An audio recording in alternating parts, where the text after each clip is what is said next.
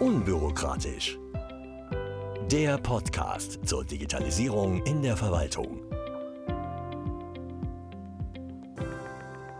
Hallo und herzlich willkommen zu einer neuen Folge von Unbürokratisch, dem Podcast aus der eGovernment-Redaktion. Mein Name ist Nicola Hauptmann. Und ich bin Susanne Enes. Die Sommerferien stehen vor der Tür und kurz vor der parlamentarischen Sommerpause hat sich noch einiges im politischen Betrieb getan. Zum Beispiel gab es im Bundesrat Beschlüsse zum OZG-Nachfolgegesetz und zur künstlichen Intelligenz. Außerdem sprechen wir über die Beschlüsse aus der letzten Sitzung des IT-Planungsrats. Und natürlich haben wir auch heute wieder ein neues Interview. Zu Gast ist diesmal Ann-Kathrin Riedel, die Geschäftsführerin des Next-Netzwerks. Mit ihr habe ich unter anderem über die aktuellen Projekte des Netzwerks gesprochen. Ja, dann würde ich sagen, wir starten mal mit dem Bundesrat. Der hat im Zusammenhang mit dem OZG-Änderungsgesetz einen Vorschlag für den Einsatz künstlicher Intelligenz bei Entscheidungen in der öffentlichen Verwaltung abgelehnt. Die Grünen-Politikerin Miss Bakan hatte sich bereits vor der Sitzung gegen einen voreiligen Einsatz von KI ausgesprochen und wurde unterstützt. Sie sagte, dass Entscheidungen der öffentlichen Verwaltung transparent und nachvollziehbar sein müssen. Und Verfahren könnten ja auch ohne den Einsatz von KI beschleunigt und vereinfacht werden. Sie warnte auch, dass KI nicht diskriminierungsfrei sei. Das ist richtig, nur war die Empfehlung ja nicht einfach nur KI einzusetzen, sondern, ich zitiere, die Zulässigkeit des Einsatzes algorithmenbasierter Entscheidungsfindung und Vorbereitung in der öffentlichen Verwaltung zu normieren. Die KI in der öffentlichen Verwaltung wurde also erstmal ausgebremst.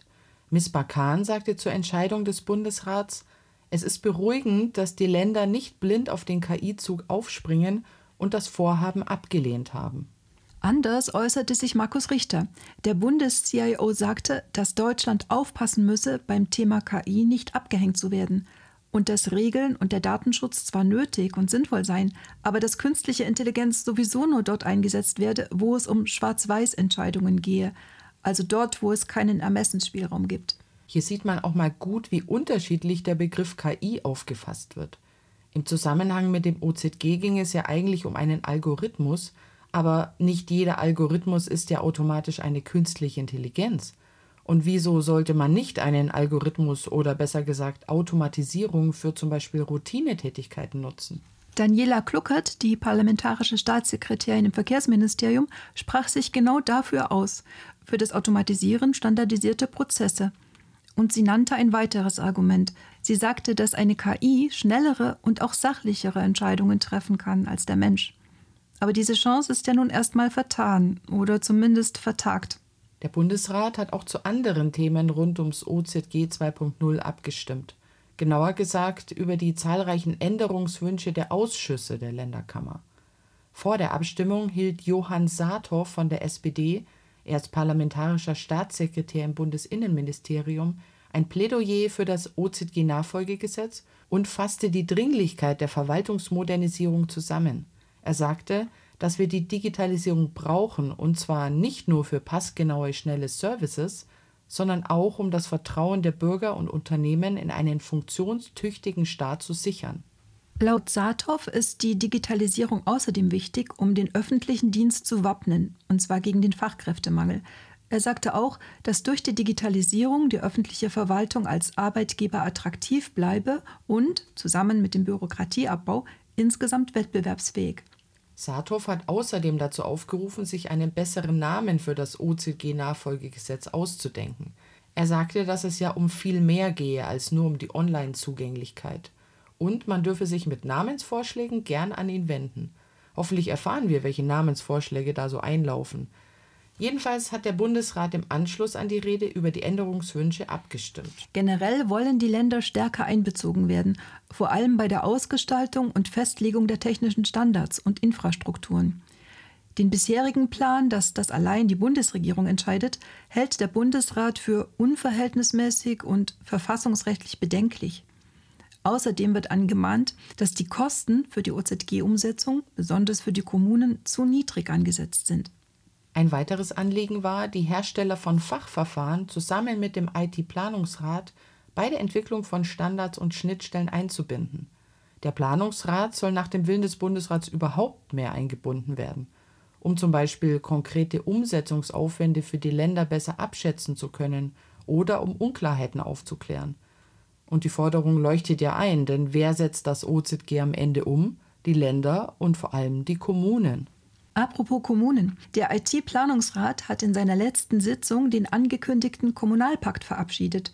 Hierbei geht es ja um die Nachnutzung der EVA-Fokusleistungen und dabei sollen die Kommunen besser unterstützt und insgesamt die Strukturen koordiniert werden. Der Kommunalpakt wurde nun von Patrick Burkhardt, dem Vorsitzenden des IT-Planungsrats, unterschrieben und kann jetzt in die Umsetzung gehen. Mit der Umsetzung wird es beim IT-Staatsvertrag noch etwas dauern.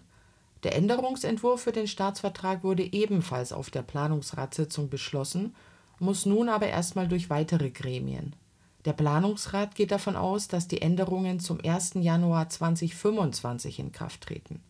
Inhaltlich geht es hier um ein dauerhaftes Digitalbudget, das Bund und Ländern zur Verfügung gestellt wird. Der Vorteil wäre hier natürlich, dass man bei Projekten viel flexibler agieren kann. Ein Thema, das den IT-Planungsrat ja auch immer umtreibt, ist die Verwaltungscloud, die Multi-Cloud-Umgebung für die öffentliche Verwaltung. Und hier gibt es einige Neuigkeiten und Fortschritte. Kurzer Rückblick. Die Zielvorgabe wurde letzten Sommer festgelegt. Bis Ende 2023 soll ein belastbares Portfolio zur Verfügung stehen und genutzt werden. Die Genossenschaft der öffentlichen IT-Dienstleister GovDigital hat bereits ein MVP für das Cloud-Service-Portal entwickelt und auch mit Referenzimplementierungen getestet. Über das Projekt haben wir auch hier im Podcast mit Martin Schallbruch schon gesprochen, dem CEO von GovDigital. Und jetzt hat der IT-Planungsrat in mehreren Beschlüssen festgelegt, wie die Umsetzung laufen soll. Ein Schwerpunkt ist der Aufbau der Koordinierungsstelle. GovDigital hatte dafür ein Konzept entwickelt und mit der Weiterführung wurde die FITCO beauftragt. Drei weitere Teilprojekte sollen sich mit Portfolio, Weiterentwicklung und Multicloud-Plattformen beschäftigen. Dazu sind jeweils Aufgaben und Ziele definiert, Risiken benannt, die benötigten Ressourcen vermerkt und auch Meilensteine vorgegeben. Also gut geplant, aber einfach wird es nicht. Es sind noch einige harte Nüsse zu knacken, zum Beispiel wie die Beschaffung einfach und übersichtlich gestaltet wird unter welchen Bedingungen Bund und Länder Leistungen gemeinsam nutzen können, beziehungsweise welche Änderungen dazu noch nötig sind, im Rahmen der Verwaltungscloud oder auch rechtlich. Dazu sollen auch Erfahrungen aus Ausschreibungen genutzt werden, die in Bund, Ländern und Kommunen schon vorliegen. Diese sollen im Teilprojekt Multicloud-Plattformen systematisch erfasst und ausgewertet werden. So sollen einheitlich gestaltete Ausschreibungen ermöglicht werden und auch sogenannte kaskadierende Ausschreibungen, um verwaltungsexterne Cloud-Lösungen auf mehrere Anbieter verteilen zu können, um die Wechselfähigkeit herzustellen und auch um die beste Lösung zu finden. Der Bericht mit den Ergebnissen soll bis Ende Dezember vorliegen. Ein anderer Punkt ist, dass im Moment noch weniger Anwendungen verfügbar sind und auch das Cloud-Service-Portal muss weiterentwickelt werden. Zum einen soll es künftig nicht nur über Internet, sondern auch über das Verwaltungsnetz von Bund und Ländern erreichbar sein. Zum anderen geht es um Akzeptanz und Benutzerfreundlichkeit. Die wurde ja auch getestet, man geht aber davon aus, dass die Anwender im Realbetrieb höhere Erwartungen haben und Unzulänglichkeiten weniger akzeptieren werden. Das heißt, sie würden sich dann nach Alternativen umsehen. Und die finden sich ja auch. Die Entwicklung findet nicht im luftleeren Raum oder besser wettbewerbsfreien Raum statt. Ende Juli soll schon die souveräne Oracle Cloud zur Verfügung stehen, die DSGVO-konform ist und, wie beim Zukunftskongress betont wurde, durch einen BSI-Rahmenvertrag sogar den Einsatz in Hochsicherheitsumgebungen ermöglichen soll. Das stimmt. Und die Zusammenarbeit mit Hyperscalern ist ja auch ein wichtiger Teil des Konzepts. Man darf aber auch das Ziel nicht aus den Augen verlieren. Die deutsche Verwaltungscloud soll digitale Souveränität sichern. Datenschutz und Hoheit über Daten ebenso wie Sicherheit sind natürlich grundlegend. Aber damit ist das Thema eben noch nicht erschöpft, denn auch die Abhängigkeit von Anbietern kann kritisch werden. Der IT-Planungsrat nennt als Ziele für digitale Souveränität Wechselmöglichkeit, Gestaltungsfähigkeit, damit ist vor allem die Kompetenz gemeint und auch den Einfluss auf Anbieter. Ja, die öffentliche Verwaltung soll ihre Anforderungen und Bedarfe gegenüber Technologieanbietern artikulieren und durchsetzen können, so wie das im Moment der Bund bei den Verhandlungen zur Delos Cloud macht. Das ist ein interessantes Beispiel für Abhängigkeit. Wenn ein Anbieter beschließt, seine Leistungen künftig nur noch als Cloud-Anwendung zur Verfügung zu stellen, müssen die Anwender diesen Schritt mitgehen oder aber den Anbieter wechseln.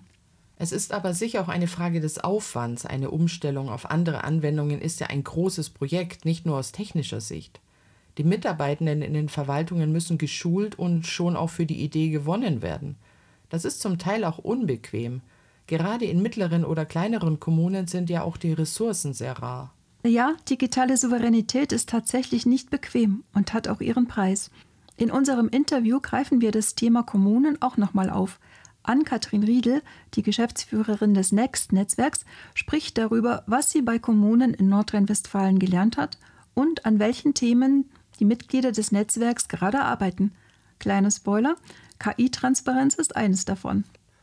Ja, Frau Riedel, schön, dass Sie da sind. Sie sind seit März Geschäftsführerin des Next-Netzwerks und dieses Kürzel Next steht für Netzwerk Experten für die digitale Transformation der Verwaltung. Was genau macht Next und welche Menschen stehen dahinter? Ja, genau. Vielen Dank erstmal für die Einladung. Das Next-Netzwerk bringt Menschen aus dem öffentlichen Dienst zusammen. Wir sind eine Plattform, wo sich ähm, Menschen, wie gesagt, aus dem öffentlichen Dienst zusammenfinden können, vornehmlich digital, aber nicht nur, um sich zu allen möglichen Themen der digitalen Transformation oder auch generell der Transformation der Verwaltung austauschen können. Die finden da ähm, Communities und Werkstätten, Communities of Practice, wo sie sich zu verschiedensten Themen austauschen können. In unseren Werkstätten werden bestimmte Produkte entwickelt, aber da kann ich, glaube ich, bestimmt nachher nachher noch mehr dazu erzählen.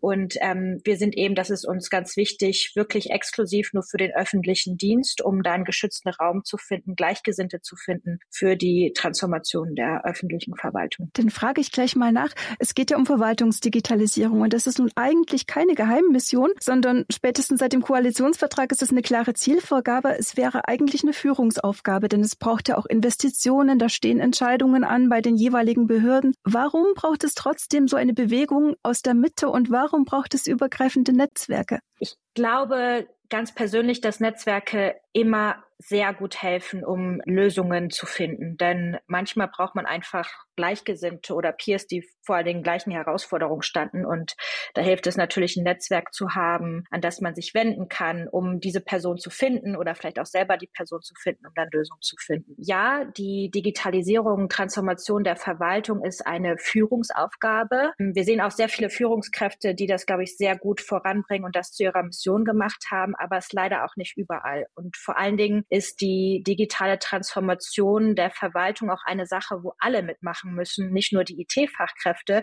sondern jede und jeder, egal wo sie in der Verwaltung arbeiten, schlussendlich. Und ähm, daher ist es auch wirklich eine Sache, die von aus der Mitte herauskommt oder von unten. Also alle müssen daran teilhaben. Und ähm, gerade bei 11.000 Kommunen, die, das, das meiste wirklich das Praktische in der äh, Transformation, Digitalisierung der Verwaltung findet dann ja auch schlussendlich in den Kommunen statt. Da ist das natürlich hilfreich, wenn ich über die gesamte Bundesrepublik hinweg äh, Leute finden kann, die mit Sicherheit mal vor den gleichen Herausforderungen standen, sei es technische oder alle möglichen Herausforderungen, die begleitend mit der technischen Herausforderung kommen. Und genau dafür bieten wir halt eine Plattform, um diese Gleichgesinnten zu finden und auch was voneinander zu lernen.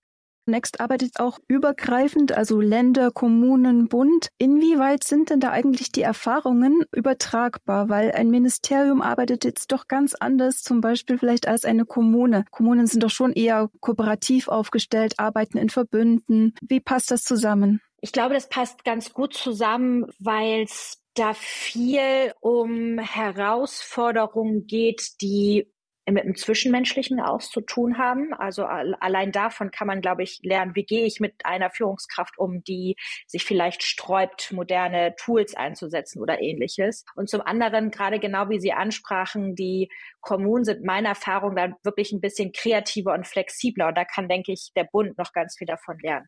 Ähm, ich komme ja selber gar nicht aus der Verwaltung und von Kommunen und Kommunalpolitik habe ich relativ wenig Ahnung und war deswegen letztens in Nordrhein-Westfalen unterwegs und habe da bei mehreren Kommunen mal angeklopft. Ich gesagt habe, ich habe gar keine Ahnung, wie es bei euch eigentlich so aussieht und zeigt mir doch mal, was ihr da so macht, was eure Herausforderungen sind. Und aus vielen Gesprächen und auch aus selber Erleben sind zum Beispiel ähm, Kommunen meiner Meinung nach in Teilen wirklich besser aufgestellt, dadurch, dass sie diversere Teams haben. Da sind nicht nur Juristinnen und Juristen, nichts gegen die, aber äh, wirklich auch äh, Menschen, die Organisationsentwicklung machen, die viel mehr aus der Wirtschaft auch reinkommen in die Kommune. In Bundes Bundesministerien ist es noch eher selten und ich glaube, allein da kann man viel voneinander lernen. Und dann gibt es eben so Themen wie agiles Arbeiten oder eben wie Projektmanagement, wo es gar nicht so sehr darauf ankommt, auf welcher föderalen Ebene ich eigentlich bin, sondern wie nutze ich diese neuen Tools, neue Arbeitsweisen, gerade auch in der Verwaltung. Und das ist etwas, worum es da geht. Direkte dann Digitalisierung. Ähm, Sind es manchmal auch Themen, wie zum Beispiel der Einsatz von künstlicher Intelligenz, wo man einfach darüber reden kann, was für Möglichkeiten gäbe es. Da ist dann vielleicht eher auch die Frage, wie überwinde ich Barrieren innerhalb meiner Verwaltung oder ähnliche Sachen, äh, wo dann Bund und Kommunen beispielsweise voneinander profitieren können.